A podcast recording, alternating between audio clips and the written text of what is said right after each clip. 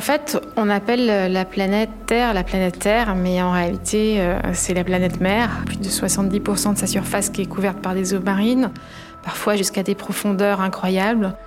Puis c'est un univers absolument magique. Aujourd'hui, on en sait moins sur euh, les grands fonds marins que sur euh, la Lune, ou en tout cas sur les espaces terrestres. L'océan est un univers mystérieux, indéfini. Alors que nous savons tracer avec précision le moindre chemin sur Terre, les fonds marins restent flous, inexplorés.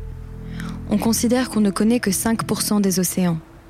Au plus profond du Pacifique, dans les eaux glacées de l'Antarctique, le long des récifs coralliens de Nouvelle-Calédonie, que trouve-t-on? Quelles sont les espèces qui y vivent? Comment se déplacent-elles? Comment vivent-elles face au réchauffement climatique, face au plastique et à la pollution chimique qui se déversent dans leurs habitats? Pendant des années, les océans ont été les grands oubliés de la protection de l'environnement. Mais alors, comment peut-on les protéger? Gérer le milieu marin, c'est pas une évidence. À terre, on gère une forêt, on gère un espace naturel, une zone humide. On est capable de facilement expliquer ça aux populations et aux gens qui, vivent dans le coin ou aux touristes, etc. En mer, c'est beaucoup plus compliqué parce que ça se passe sous l'eau, parce que ça se voit pas. Et même les décideurs politiques, en général, ils ont une certaine difficulté à comprendre ce que c'est que la protection du milieu marin parce qu'on est face à quelque chose qu'on connaît mal. Depuis quelques années, les nouvelles technologies ont apporté un second souffle à la protection de la biodiversité marine. On dispose aujourd'hui de nouveaux outils pour suivre les mammifères marins dans les profondeurs où l'on ne pourrait survivre, au large où l'on ne pourrait les suivre. On est aujourd'hui capable de recomposer le puzzle de leur existence, de comprendre ce qu'ils deviennent quand ils disparaissent de notre vue. Aujourd'hui, suivons les cachalots, rorquals communs et baleines à bosse. Plongeons au cœur des océans aux quatre coins du monde, de la Méditerranée à l'Antarctique, en passant par la Nouvelle-Calédonie, outillés de drones, balises, caméras microscopiques et réalité virtuelle, pour parvenir à enfin appréhender ce milieu si mystérieux. L'effet Panda, c'est le podcast où l'on rejoint le combat des acteurs sur le terrain, où l'on part en exploration de la nature sauvage que l'on s'attache chaque jour à protéger. L'effet Panda, un podcast WWF.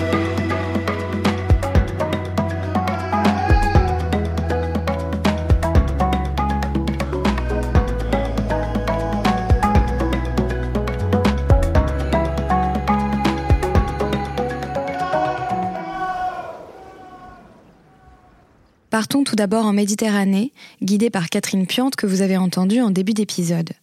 Catherine est chargée du programme Planification de l'espace maritime et air marine protégée pour le WWF. En des termes plus simples, elle œuvre pour la création de nouvelles aires marines protégées en Méditerranée et pour que toutes les activités humaines en mer soient menées de façon durable sans impacter les animaux. En Méditerranée, on est dans une situation très particulière parce que la Méditerranée est une mer euh, semi-fermée, c'est comme une grande baignoire et donc en Méditerranée, ben, les impacts se ressentent beaucoup plus fortement qu'ailleurs. La deuxième chose, c'est qu'en fait, la Méditerranée, c'est une des mers les plus anthropisée, si je peux utiliser ce terme, au monde. C'est-à-dire qu'en fait, euh, c'est une des mers qui est les plus touchées par les impacts des activités humaines. Parce qu'en fait, en Méditerranée, on retrouve quasiment l'ensemble des secteurs de l'économie maritime et des usages marins qui sont exercés à un très haut niveau d'intensité. Donc, par exemple, euh, la Méditerranée, c'est le principal couloir euh, pour le transport maritime entre l'Europe et l'Asie. Ensuite, on est la première destination touristique au monde. Donc, à échéance 2025, on attend 500 millions de touristes internationaux chaque année. Évidemment, ces écosystèmes marins, dans tout ça, ils sont de plus en plus euh, sous pression et de plus en plus euh, impactés. Ce qu'on dit souvent, c'est que si on réussit à sauver la Méditerranée, on réussira à sauver toutes les autres mers du monde parce qu'on est probablement dans une des situations les plus euh, complexes. D'autant plus qu'on n'est pas seul en Méditerranée. Ce qu'il faut savoir, et ce que très peu de gens savent, c'est que les eaux françaises en Méditerranée, c'est un hotspot de biodiversité en, matière de mammifères marins euh, au niveau mondial. Et notamment l'été, parce qu'en fait, l'été, on a des, blooms planctoniques dans la région. Les vacances, maintenant, beaucoup ont des envies de plage et justement, nous partons pour la Méditerranée. Y a-t-il encore des dauphins, des baleines, des rorquals, des cachalots? La réponse est oui. Et il y a des centaines de mammifères marins qui vont venir dans cette région-là l'été pour se nourrir à un moment où en fait le tourisme bat son plein, où il y a énormément de passagers qui vont prendre des bateaux, des bateaux qui ont souvent envie de, naviguer rapidement pour pouvoir emmener leurs leur clients très rapidement à destination. Et donc il y a énormément de collisions qui sont la première source de mortalité. Denis Audi, chargé des programmes marins en Méditerranée pour le WWF. On s'est longtemps posé la question de savoir comment se fait-il que des animaux aussi bien adaptés, aussi élégants et majestueux dans l'eau se fassent attraper par un navire. Euh, et on a estimé la probabilité au cours d'une année qu'un rorqual commun ou un cachalot se trouve sur la trajectoire d'un navire. Et cette probabilité, c'est 3500 fois par an. Ce qui a un peu changé notre façon de voir les choses, où on s'est dit finalement, la plupart du temps, les animaux arrivent à éviter, mais parfois, euh, ils se loupent. Après, il y a d'autres menaces qui pèsent sur les mammifères marins. La pollution, donc la pollution plastique, mais aussi la pollution euh, chimique. C'est la mer qui est, la plus polluée au monde en termes de plastique et notamment de microplastiques. Aujourd'hui, on retrouve des plastiques euh, à la fois de la côte, des zones peu profondes où on se baigne, mais aussi on en retrouve dans les très grands fonds. Aujourd'hui, un quart des plastiques est rejeté dans la nature. Ces plastiques asphyxient notre biodiversité. Toute la biosphère marine est contaminée par les plastiques. On en a trouvé à 11 000 km de profondeur. Face à cette pollution qui est massive, hein, je rappelle 8 millions de tonnes de plastique chaque année pour produire des plastiques dont 80% deviennent immédiatement des déchets. Donc ça, il faut le changer. Mais il faut qu'en amont, les entreprises et les gouvernements aient fait le travail. Qu'est-ce qui vous tient, vous, personnellement, dans ce combat-là? C'est euh, une inquiétude pour l'avenir, euh, une inquiétude forte parce que justement, comme on travaille énormément avec euh, le milieu scientifique, on est quand même très informé de, des tendances, euh, de l'évolution euh, de la situation de la planète. Ce qui me tient à cœur, c'est vraiment de, contribuer euh, chaque jour à, essayer de, trouver ces solutions, de les faire avancer le plus rapidement possible. Les solutions sont possibles, mais l'inertie est immense. On voit quand même les choses changer, petit à petit, grâce aux acteurs sur le terrain qui se servent des nouvelles technologies pour mieux comprendre les animaux et pour mieux les protéger. De l'autre côté du monde, le WWF utilise aussi ces nouveaux outils. Nous avons contacté Marc Auremus en direct depuis la Nouvelle-Calédonie. Imaginez-le sur sa base de Nouméa, au retour d'une mission pour protéger les tortues Kawan. Accrochez-vous à vos écouteurs, Marc nous emmène plonger avec les baleines à bosse de Nouvelle-Calédonie.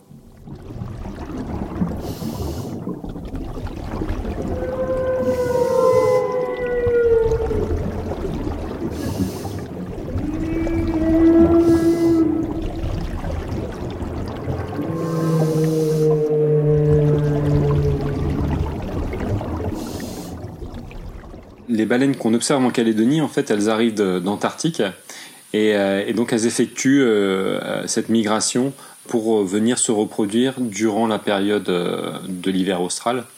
Et elles vont rester là pendant quelques mois pour réaliser finalement toutes les étapes de la reproduction. C'est-à-dire que il y a des mamans qui vont arriver et qui vont donner naissance à, des bébés euh, elles vont s'en occuper pendant, pendant les quelques mois euh, où elles vont rester au chaud avant d'entamer la migration avec leurs petits euh, jusqu'à l'Antarctique.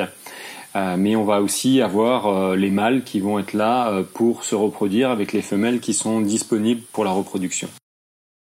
Alors il faut savoir qu'ici en Calédonie, en fait, les, baleines à bosse, elles sont étudiées depuis plus de 20 ans, euh, mais elles ont été quasiment euh, dans le passé toujours étudiées que près des côtes, parce que c'est vraiment là où on pouvait les, observer plus facilement, euh, y accéder plus facilement pour les photographier, pour, pour prendre des échantillons des génétiques, etc., pour enregistrer les champs.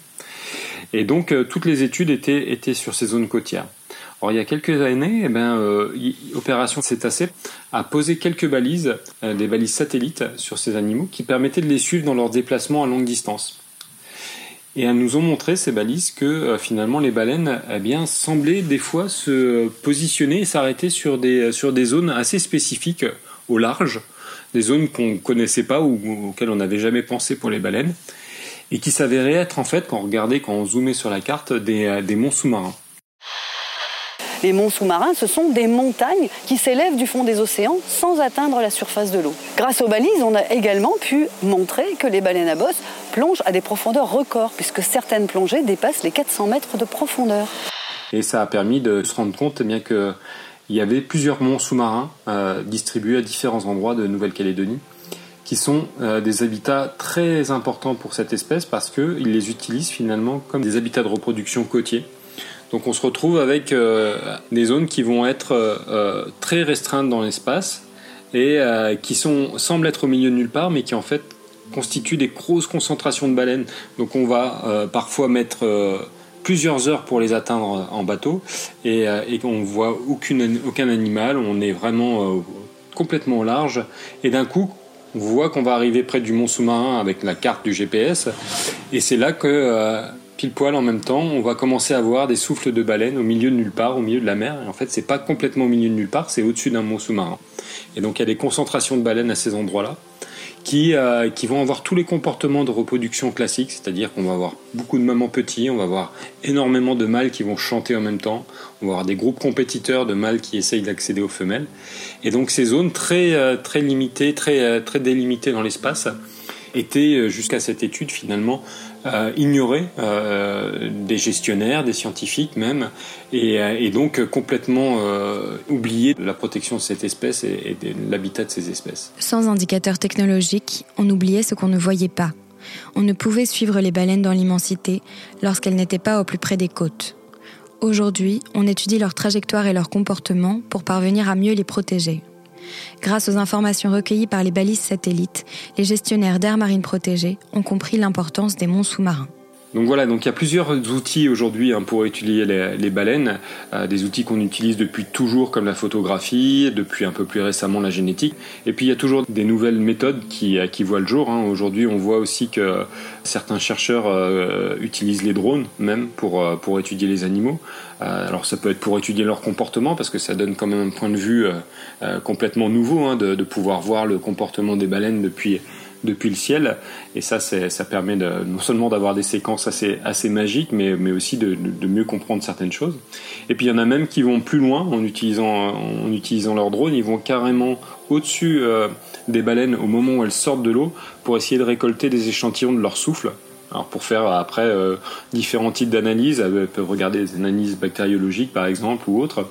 Et, et, donc on voit que ben, la, la technologie euh, finalement continue à, à, évoluer au service de la science et de la, et de la conservation de ces espèces. Ce qui est fascinant chez Marc, c'est qu'il ait choisi de dédier sa vie à la protection des baleines et des tortues, à l'autre bout du monde. Ça fait longtemps euh, que j'ai une attirance pour les mammifères marins. Pas si jeune que ça, ça m'a pris plutôt à l'université, après avoir ouvert un guide de mammifères marins que, que j'avais trouvé euh, à la bibliothèque universitaire de La Rochelle, qui avait une présentation d'espèces sur lesquelles finalement on connaissait quasiment rien. Il y avait, notamment euh, une espèce un peu euh, énigmatique qui s'appelle le cachalot nain et je me rappelle très bien de cette de la page euh, concernant cette espèce où il y avait différentes sections concernant la reproduction, concernant l'habitat, etc. Et pour cette espèce, il y avait une jolie photo, mais en l'occurrence, les informations qui allaient avec étaient, ben, on ne sait pas, on ne sait pas, on ne sait pas. Donc, c'est ce qui m'avait un peu euh, attiré à cette époque-là, c'est de, de, me dire que euh, ces espèces sur lesquelles je pensais qu'on connaissait beaucoup, beaucoup de choses, bah, finalement étaient pour beaucoup euh, complètement inconnues, ou très très peu connues en tout cas. Et donc c'est suite à ça que je me suis intéressé aux mammifères marins, et que euh, pour euh, essayer de concrétiser cet intérêt, euh, j'ai souhaité faire un stage sur ces espèces qui, avec beaucoup de chance, m'a mené en Polynésie française du coup, et avec un chercheur qui travaillait sur les baleines depuis, depuis un certain temps. Et donc ça a été finalement mon premier vrai contact avec, avec les mammifères marins. Eh bien ça a été avec les baleines à bosse parce que j'étais arrivé en juillet et, euh, donc c'était en pleine saison des baleines à bosse là-bas comme en Nouvelle-Calédonie. Ce qu'on ressent euh, quand on voit une baleine à bosse, c'est déjà ce sentiment d'être petit par rapport à un animal qui est colossal par rapport à, par rapport à nous et souvent par rapport au bateau sur lequel on est. Hein. Généralement on les approche avec des, petits bateaux qui vont faire 5-6 mètres. Et finalement, après, ce qui domine, c'est plutôt le fait euh, que ces animaux sont, sont réellement majestueux, qu'ils ont une, une capacité à, maîtriser leur corps dans l'espace qui est, assez phénoménale. Alors ça, c'est quelque chose que j'ai surtout ressenti en Polynésie euh, quand je faisais mes études là-bas. C'est notamment euh, lorsqu'on avait l'opportunité, puisque là-bas on, pouvait le faire, d'aller dans l'eau avec ces baleines. C'est là qu'on a cette, ce sentiment de, maîtrise absolue de, son corps dans l'espace et notamment de ces grandes pectorales là qui les, qui les caractérisent.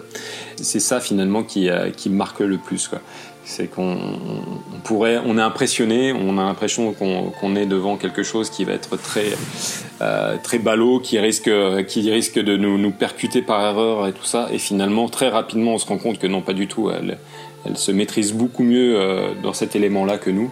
En Polynésie, toujours à Moréa, j'ai eu la, la, chance de me mettre à l'eau euh, au-dessus d'un mâle qui était en train de chanter. Donc en l'occurrence, je voyais assez mal la baleine mais j'avais entendu à travers la coque du bateau qu'elle était en train de chanter. Et donc je me suis mis à l'eau au-dessus. La baleine devait être située à peu près à 15-20 mètres en dessous de moi, donc euh, je, la voyais bien, mais, mais pas si bien que ça. Et là, l'effet de se mettre à l'eau au-dessus euh, au d'une baleine qui chante, il est absolument phénoménal. C'est-à-dire que ça vous prend la cage thoracique et vous vibrez de tout votre corps avec la baleine qui chante en dessous de vous. Entendre une baleine chanter sous l'eau, c'est rentrer dans, son royaume, quoi, quelque part. On prend conscience de, l'immensité de l'animal parce que la puissance du chant est tellement euh, forte que euh, on, prend presque plus conscience de la puissance de l'animal à travers son chant qu'à travers sa taille. C'est vraiment une chanson avec différents, euh, morceaux qui sont repris euh, et qui sont répétés à certains. Et donc il y a des parties qui, qui sont très très mélodiques avec des sifflements et d'autres euh, avec des grondements qui peuvent l'être un peu moins, mais c'est du coup c'est très très énigmatique comme musique. Ça laisse réellement personne indifférent. Descendez du bateau, plongez sous l'eau. Avec Marc, écoutez les baleines à bosse.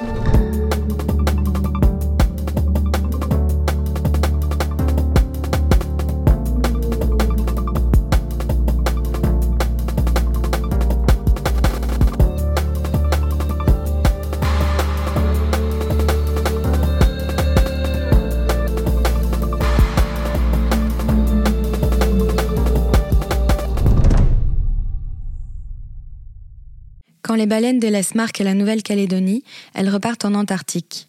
Pendant toute cette période de migration qui va durer plusieurs mois, les baleines ne vont pas se nourrir, avant quand même de retrouver l'abondance de krill du cercle polaire. Dans la zone polaire, des scientifiques et activistes suivent les baleines et poursuivent le travail de terrain de Marc Auremus en utilisant eux aussi des balises, des biopsies et des drones. Chris Johnson, chargé des programmes marins pour le WWF en Antarctique. La technologie est devenue de plus en plus petite, ce qui nous a permis de la déployer de nombreuses façons différentes pour étudier les baleines. Um, la péninsule antarctique est un endroit très isolé, mais c'est aussi un des endroits les plus incroyables au monde où vous avez une faune emblématique telle que les pingouins, les phoques et de nombreuses espèces d'oiseaux, et bien sûr des baleines qui viennent se nourrir ici du plus petit animal de la planète, le krill d'Antarctique. Les nouvelles technologies, comme les petites caméras avec ventouse, nous permettent de documenter non seulement où les baleines se nourrissent, mais aussi comment elles se nourrissent de leur perspective. Nous avons des drones qui prennent de nouvelles photos du dessus, qui nous montrent de façon spectaculaire comment les baleines à bosse plongent dans les profondeurs. Donc les technologies dévoilent vraiment la vie de ces géants. Retour en Méditerranée, début du périple, où Denis Audi, chargé des programmes marins pour le WWF, travaille lui aussi à protéger les cétacés. Son travail se déploie particulièrement au sein du sanctuaire Pelagos, qui abrite dauphins, cachalots, globicéphales, mais aussi, on le sait peu, des rorquals communs, le deuxième plus grand animal de la planète. Alors on se trouve en Méditerranée nord-ouest, et plus précisément dans le sanctuaire Pelagos pour la protection des mammifères marins, qui est un, un grand espace qui vise à assurer la meilleure protection des cétacés. C'est pas vraiment une aire marine protégée au sens strict dans la mesure où c'est trop grand, puisque ça fait 87 500 km. Donc ça englobe toute la Corse, ça va jusqu'à la presqu'île de Gien et puis euh, à peu près symétrique vers l'Italie. Le sanctuaire Pelagos, une parcelle de Méditerranée presque aussi grande que le Portugal, où les hommes et la faune sous-marine cohabitent. Dans le sanctuaire, euh, bon, c'est pas pour rien que c'est ici qu'on a fait un sanctuaire, c'est une zone qui est plutôt riche. Donc dans le sanctuaire, il y a six espèces qu'on rencontre assez régulièrement. Euh, du plus petit au plus grand, c'est le dauphin bleu et blanc. Après, il y a le dauphin, le grand dauphin, qui est le seul animal un peu côtier, celui qui vit près des hommes euh, sur le plateau continental. Donc c'est à peu près le seul qui n'habite pas le large. Et puis après, il y a le dauphin de Risseau euh, qui est assez particulier puisqu'il est couvert de griffures, il peut devenir très blanc. le globicéphale, que les gens connaissent un peu mieux, avec sa grosse tête globuleuse, qui est la star du whale watching, parce que c'est un des animaux qui est le plus facile à approcher, qui s'approche lui-même des bateaux, donc on peut avoir vraiment une très grande proximité. Après, il y a le cachalot, qui est le plus grand des cétacés à dents de la planète. Et puis rorqual commun, qui est euh, une baleine, c'est-à-dire que chez les cétacés, il y a des cétacés à dents et il y a des cétacés à fanon. Nous, en France, on dit plutôt baleine pour les cétacés à fanon, et puis cachalot, dauphin, globicéphale pour les autres. Les Anglais appellent tout ça des whales, mais nous, on fait la différence un peu. Mais nous, on travaille sur les grandes espèces sur lesquelles on peut faire des biopsies, c'est-à-dire des prélèvements. On estime que les petits, bon, on n'aime pas trop faire des trous, euh, ça fait quand même des petits trous, euh, alors c'est à l'échelle des animaux, hein, mais quand même. Donc on travaille sur rorqual commun, le cachalot et un peu le globicéphale. Et on a deux thématiques. Une première thématique, c'est celle d'essayer de, voir comment ces animaux peuvent être contaminés parce qu'ils sont en fin de chaîne, un peu comme l'homme, et donc euh, en faire des espèces emblématiques pour comprendre l'impact de la pollution sur les écosystèmes marins. Nous, on essaye de montrer que non seulement les plastiques flottent dans l'eau, sont éventuellement ingérés par des animaux, euh, peuvent les étrangler ou les gêner, mais qu'aussi ils se désagrègent et que certaines molécules toxiques qui sont contenues dans les plastiques, comme les phtalates, intègrent la chaîne alimentaire. C'est-à-dire que non seulement ils peuvent contaminer les animaux directement, mais aussi au travers de la chaîne alimentaire. Et ça, c'est quelque chose d'un peu nouveau. Jusqu'à présent, on voyait plutôt les plastiques comme une pollution mécanique. Et puis le deuxième volet, c'est de travailler sur la question des collisions. Donc on essaie de comprendre comment les animaux réagissent à proximité des navires et pourquoi est-ce que certains, en tous les cas, n'arrivent pas à les esquiver? Avec aussi l'idée de comprendre, est-ce que si on canalise l'ensemble des bateaux dans un chenal de navigation, ce qui pourrait être une façon de gérer le trafic maritime, est-ce que si on fait ça, on ne crée pas une barrière infranchissable? Est-ce que tout d'un coup, on ne segmente pas l'habitat des baleines avec euh, trop de bateaux sur un secteur et que les animaux feraient systématiquement demi-tour? Donc pour comprendre ça, on, leur, on va leur poser des balises sur le dos avec des ventouses donc là, l'idée, ça va être de s'approcher tout doucement, mhm. le plus doucement possible. Après, c'est la baleine qui décide. Et d'essayer d'aller poser une balise. On va fixer avec euh, l'extrémité de cette perche. Donc tu vois, la perche, elle fait 6 mètres, donc il faut qu'on s'approche à 3 mètres. Donc on fasse ça avec euh, délicatesse. Midi, 400 mètres, catamaran. Ok, reçu, merci. Et ces balises vont enregistrer l'accélération, la profondeur, la lumière, tout un tas de paramètres qui vont nous permettre ensuite de reconstruire la trajectoire en trois dimensions. Donc euh, on a la position en l'air, mais on ne sait jamais ce qu'elles font sous l'eau, de voir si elles accélèrent, si elles font demi-tour, si elles plongent à proximité d'un navire. Donc après, on superposera toutes ces trajectoires avec les trajectoires des navires sur la zone euh, au travers des données AIS qui sont euh, disponibles. Et puis il y a quelque chose qu'on mène depuis euh, longtemps aussi, c'est à la fois l'analyse génétique des populations. Donc on utilise le fait qu'on fait des prélèvements de peau et de gras pour faire l'analyse génétique de la peau, ce qui te permet d'abord de faire le sexage, parce que ça c'est important dans l'analyse des contaminants, et on ne peut pas le faire de visu, il n'y a pas de différence visuelle entre un mâle et une femelle rorqual commun. On va commencer à faire une cartographie de la population et de voir s'il y a des liens de parenté dans tous ces animaux. Et on a, par exemple, euh, très récemment, euh, découvert qu'à 80%, euh, il y a un de nos rorquals qu'on a biopsié ici qui s'est échoué en mer du Nord. Donc ça veut dire que cet animal serait sorti de Méditerranée jusqu'en mer du Nord, ce qui est aussi quelque chose qu'on ne sait pas très bien. Donc voilà, ça apporte pas mal d'informations. Et puis la quatrième chose qui va avec, c'est qu'on dose les hormones, ce qui nous permet de faire un test de grossesse en fait, c'est la même chose. Donc on voit si les femelles sont gestantes ou pas. On voit s'il y a beaucoup de juvéniles ou pas, puisque les, juvéniles n'ont pas d'hormones, donc ça permet d'identifier. Parce qu'une petite baleine, euh, une jeune baleine, elle fait 14 mètres, c'est déjà gros. Des fois, c'est pas évident de le voir. Si elle est mature ou pas mature, si elle peut se reproduire ou pas. Pour le travail courant, celui des biopsies, ben, on commence par euh, se positionner à la droite des animaux, on prend des photos du flanc droit parce que ça nous permet d'avoir des photos d'identification. Et ensuite, on va euh, se positionner pour euh, prendre une biopsie, c'est-à-dire qu'avec une arbalète, le pilote, c'est-à-dire moi, va me placer à 20-25 mètres de l'animal au moment où il va sortir le plus, c'est-à-dire juste avant de sonder. Les rorquals communs, avant de sonder, ils se cambrent un peu et là, ils offrent beaucoup plus de cibles, on va dire, pour le tireur. Avant de sonder pour une baleine signifie avant de plonger. Quand la baleine sort de l'eau, le tireur récupère à l'aide d'une arbalète un peu de peau et de gras qui servira de biopsie. Ensuite, cette biopsie, elle est traitée à bord. Elle est, euh, on va séparer la peau du gras et puis on va mettre tout ça euh, soit au congélateur, soit dans de l'alcool pour la conservation. Donc là, la première manœuvre consiste à enlever l'échantillon, la, biopsie de la pointe. Et maintenant, on sépare la peau du gras qui vont servir à différentes analyses.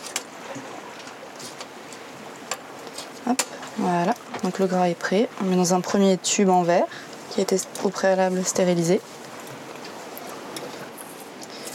et qui va servir pour l'analyse des phtalates, les microplastiques. La peau, quant à elle, servira pour tout ce qui est analyse génétique. Donc oui, c'est des choses nouvelles. Euh, il, faut, apprendre pas mal de trucs. Mais c'est aussi assez passionnant parce que ça ouvre. Euh, nous, évidemment, on se demande mais qu'est-ce qu'elles font sous l'eau? Et là, euh, non seulement on aura des infos, mais en plus on aura des images parce qu'il y a une des balises qui a, une caméra. Donc on ne sait pas jusqu'à quelle profondeur elles vont descendre. Est-ce qu'elles elles restent beaucoup à 20 mètres Est-ce qu'elles calent à 200 c'est vraiment des animaux magnifiques. Euh, quand on les a approchés une fois, c'est un peu, difficile ensuite euh, d'y renoncer. C'est des vraiment belles rencontres. Et puis, euh, puis c'est des animaux exceptionnels. quand tu vois une baleine qui fait 20 mètres à côté de toi et que tu te dis qu'elle est capable de descendre le cachalot plus de 1000 mètres, de se repérer euh, dans cette immensité, euh, de communiquer. Euh, bah, les cachalots, on a des expériences avec les cachalots qui sont troublantes.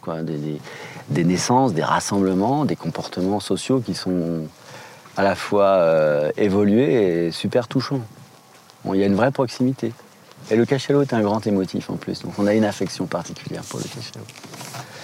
Non, c'est des beaux, moments et, et des beaux animaux, vraiment. Avez-vous déjà entendu le son d'un globicéphale de Méditerranée?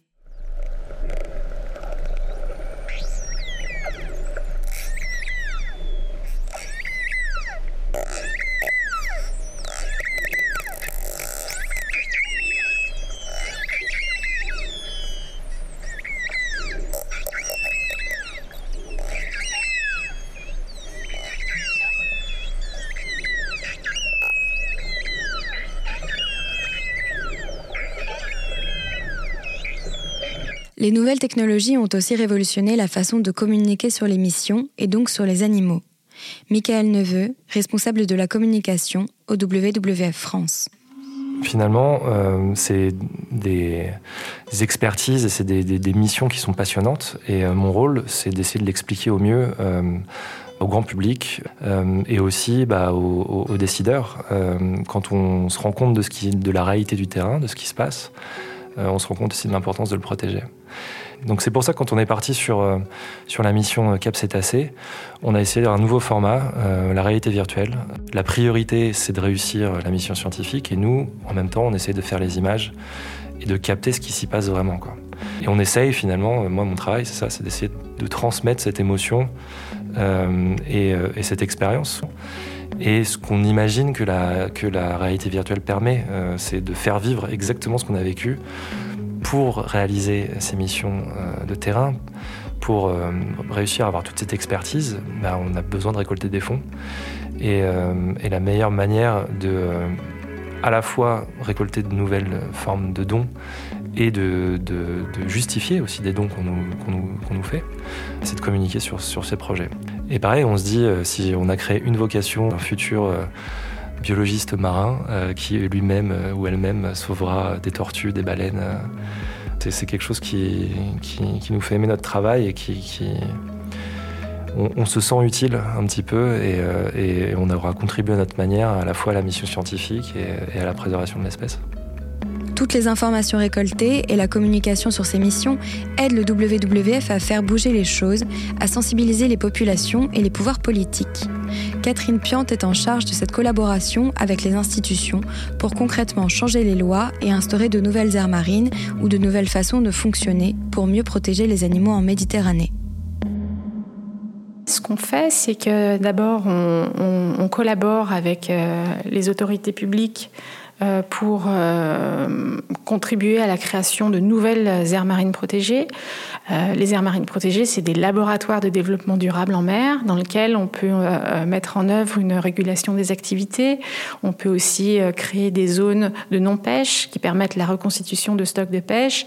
Donc, donc dans ce cadre-là, la création de nouvelles aires marines protégées dans des sites qui sont bien identifiés au niveau scientifique est extrêmement importante pour permettre au milieu de se régénérer et puis face au changement climatique de permettre au milieu marin d'avoir une résilience. C'est-à-dire que quand en fait un milieu est bien protégé, il sera beaucoup plus résilient aux vagues de chaleur euh, qui, euh, qui impactent aussi le milieu marin, euh, maintenant en gros chaque été. Le réseau Medpan, c'est une grande aventure du, WWF, puisque ce réseau, c'est un réseau de gestionnaires qui d'air marine protégée sur tout le bassin méditerranéen.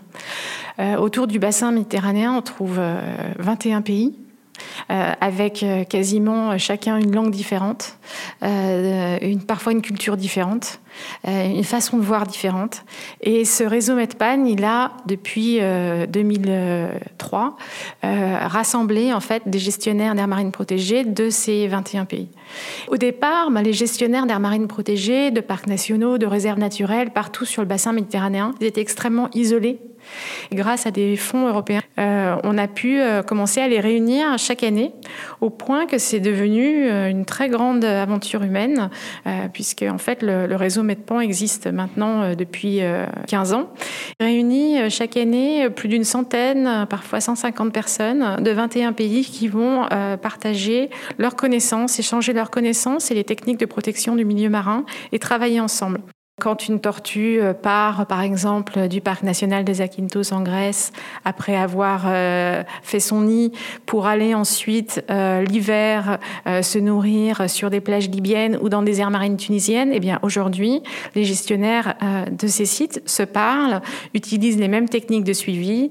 Ils peuvent recevoir une tortue qui est munie d'un capteur avec un petit numéro et ils vont appeler les collègues en disant la tortue que de qui est partie de chez toi, elle est arrivée chez moi et on est en train de la tout au long de son cycle et de son grand voyage euh, au milieu de la Méditerranée où elle va traverser, elle va rencontrer des dangers absolument incroyables. C'est un beau succès du WWF. Finalement, les nouvelles technologies aident à protéger les mammifères marins de beaucoup de façons différentes. Les drones et les balises permettent de suivre leurs déplacements, de comprendre où ils se nourrissent et se reproduisent, afin, à terme, d'essayer de protéger ces zones et d'éloigner les passages de bateaux. Les biopsies nous aident à comprendre qui ils sont, comment sont composées leurs populations, comment elles évoluent et sont impactées par la pollution plastique et chimique. Les nouvelles caméras embarquées et de réalité virtuelle, enfin, permettent de documenter la réalité des missions et la beauté de la vie des animaux sous l'eau. Pour qu'à terme, on puisse avoir des initiatives globales, où des pays partageant une même mer s'unissent, où des bateaux communiquent pour ne pas toucher les baleines, où les hommes participent, chacun à leur échelle, à protéger ces espèces si majestueuses sous l'eau.